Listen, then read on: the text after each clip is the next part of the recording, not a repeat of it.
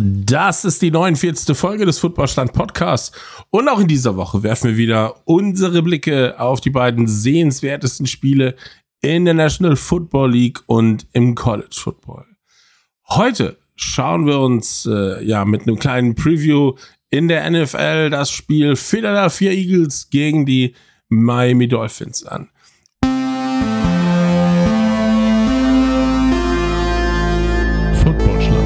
American Football Made in Germany. Und was soll ich da sagen? Die Miami Dolphins sind das, äh, ja, vielleicht äh, offensiv dominierendste Team der Liga. Sie sind die Nummer eins äh, beim Passen, sie sind die Nummer eins beim Rush und äh, das ist zuletzt so 1941 den Chicago Bears gelungen. 37,2 Points per Game, 316,8 Yards per Game, unglaubliche 13,7 Yards per Catch. Tyreek Hill, der sticht äh, in der Offense ein wenig heraus. 135,7 Yards per Game macht er. Er macht 19,4 Yards pro Catch und hat damit bislang sechs Touchdowns erzielt. Im Laufspiel, ja, steht ihm da Raheem Mostert in nichts nach. Eigentlich noch besser der Rookie Running Back A-Chain. Der ist allerdings weiterhin verletzt und fällt aus. Aber Raheem Mostert auch in der letzten Woche wieder mit zwei Touchdowns, 115 Yards ist er gelaufen. Das ist erstklassig. Und äh, ja, wir sehen in diesem Spiel also die Nummer eins in der Offense, Miami gegen die Nummer zwei in der Offense die Philadelphia Eagles. Die können auch so einiges. AJ Brown in den letzten vier Spielen jeweils über 125 Yards äh, per Game. Jalen Hurts, der war letzte Woche etwas schwach gegen die Jets. Nicht zuletzt deswegen haben sie verloren. Unter 60 im Passer Rating. Drei Interceptions hat er geworfen. Und ihm gegenüber steht da, äh, ja, der aktuelle äh, MVP äh, der Liga. Tua Tango Vailoa, 14 Touchdowns. Das ist die Nummer 1 in der Liga. 114 1 Passer Rating, das ist die Nummer 1 der Liga. Nur 24,3% beim Quarterback Pressure, die Nummer 1 der Liga. Und Tua wird den Ball in sagenhaften 2,37 Sekunden los. Das ist mit ein Erfolgsgeheimnis der Miami Dolphins. Und ja, das äh, gesagt, äh, gucken wir ein wenig in die Defense. Ich habe eben gesagt, Ray Mostert, das Laufspiel für die Dolphins auch sehr, sehr wichtig. Und da treffen sie jetzt auf die Nummer zwei äh, Laufverteidigung. Die lassen nur 3,1 Yards äh, per Carry zu. Das ist die Nummer zwei der Liga. Philadelphia's Pass Rush, die sind bei den Sacks die Nummer 5 mit 20 Sacks bislang an diesem, in dieser Saison. Bei den Quarterback Hits sind sie auf Nummer 2. Dort nur besser die Miami Dolphins im Pass Rush die Nummer 1 bei den Quarterback Hits und mit 21 Sacks die Nummer 3. Die Pass Defense bei den Dolphins allerdings durchaus äh, ja angeschlagen. Da äh, könnte vielleicht einiges gehen. Da müssen wir mal gucken. Jalen Hurts wieder in Topform, dann wird das wirklich äh, spielentscheidend vielleicht für dieses Game. Ansonsten äh, für die Dolphins. Die Dolphins gewinnen, wenn sie das Laufspiel etablieren und dann mit äh, Tua, Tyreek, Jalen Waddle einfach dort vorne zaubern können und äh, ja, letzten Endes die Punkte nach Hause bringen.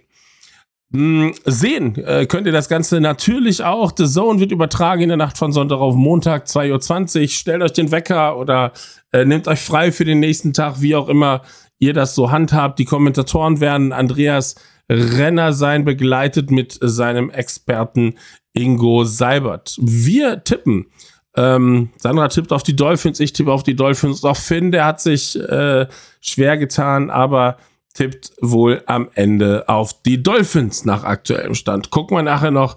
Ähm, Finns Tipps kommen heute im Laufe des Tages. Äh, ihr habt auch mitgetippt in der Community. Da sieht's aktuell äh, aus, dass die Dolphins äh, gewinnen. 56 zu 44 Prozent. Das ist äh, relativ knapp, aber auf jeden Fall ein Statement von eurer Seite. Und auf ein Statement warten wir auch im College Football. Dort äh, wartet auf uns das, äh, wir nennen es mal Fürstenfeld-Bruck-Duell. Warum? Das sage ich euch in ein, zwei Minuten. Gucken wir aber auf so ein paar Eckdaten fürs Spiel. Erstmal, die haben vor rund einem Jahr äh, wieder gegeneinander äh, gespielt. Penn State bei Ohio State. Beides ungeschlagene Teams aktuell noch. Äh, vor einem Jahr haben die Ohio State Buckeyes gewonnen mit 44 zu 31. Das erste Spiel zwischen den beiden, das ist lange, lange her, über 100 Jahre, 1912 hat das stattgefunden. Penn State gewann damals mit 37 zu 0. Äh, Long Time führt Ohio State mit 23 zu 14 in der Serie. Allerdings äh, zu beachten, Penn State hat in den sechsten, letzten sechs Spielen in Folge gegen Ohio verloren. Seit äh, ja ungefähr 30 Jahren spielen die beiden Teams übrigens jährlich gegeneinander. Das ist die Big Ten East Division und äh, die treffen dort jährlich aufeinander. Insofern ein Traditionsduell, was wir dort am Samstag sehen und das auf höchster, äh, auf höchstem Leistungsniveau. Die größte Herausforderung für Ohio, die Defense von Penn State ist die Nummer eins der Nation, die Scoring Defense, die Nummer zwei hinter Michigan. Die lassen nur acht Punkte pro Spiel zu. Das ist spitze. Die Rush Defense und Pass Defense, Penn State ist die Nummer eins in der Big Ten. Äh, auch der Angriff von Penn State, der ist explosiv mit durchschnittlich 44,3 Punkten und 426,7 Yards pro Spiel. Sind sie landesweit die Nummer fünf in der Scoring Offense. Die Ohio State Buckeyes sind die drittbeste Scoring Defense im College Football. Die Buckeyes machen selber 36 Punkte pro Spiel und lassen 9,7 Punkte pro Spiel zu. Also direkt hinter den Penn State Nittany Lions. Die, äh, ja, habe ich gerade schon gesagt, gehören zu den fünf besten äh, Teams in der Offense, haben besonders viel Erfolg mit langen Touchdown-Läufen. Da äh, können wir also sehr, sehr gespannt sein, wie das Ganze ausgeht und sehr, sehr gespannt sein können wir auch, ob wir äh, Jan Malert auf dem Platz sehen. Der spielt für Penn State Jan ist Wide Receiver, ist Draft eligible für das Jahr 2025, ähm, studiert als Walk-on Luft- und Raumfahrttechnik an der Penn State und äh, ja, hat äh, zuletzt Einsätze im Special Team gehabt. Drücken wir ihm die Daumen, dass wir ihn in diesem Klasse-Duell dann ähm, auch wieder sehen können. Und ihm gegenüber, ähm, da steht ein alter Bekannter aus der Jugend der First, die Razorbacks, beide kommen eben aus Fürstenfeldbruck. Hero Kanu, den hatten wir schon mal gefeatured in, ich glaube, in Woche drei hier in Match to Watch. Ähm, der ist draft eligible für das Jahr 2026, äh, bekommt regelmäßig Einsätze in der D-Line ähm, der Buckeyes ähm, ist also dort auf dem Weg. Ich prognostiziere mal im nächsten Jahr äh, auf jeden Fall Starter in der D-Line zu sein. Ähm, der macht dort auf jeden Fall bislang einen guten Job. Wenn ihr mehr über Hiro Kanu erfahren wollt, äh, schaut euch oder hört euch einfach die Folge aus Woche 3 Match to Watch einfach nochmal an.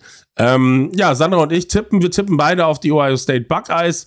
Und ähm, das gleiche, das ganze Spiel werdet ihr gleich schon äh, sehen können oder auch nicht sehen können. Jedenfalls läuft es ab 18 Uhr auf Fox. Äh, auf äh, deutschen Sendern kann man das hier ähm, nicht sehen nach meinem Wissensstand. Vielleicht habt ihr aber einen Tipp, wie man das Spiel ähm, ja legal natürlich äh, betrachten kann.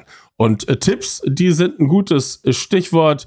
Ähm, wir brauchen nämlich eure, Stütz eure Unterstützung auf Patreon.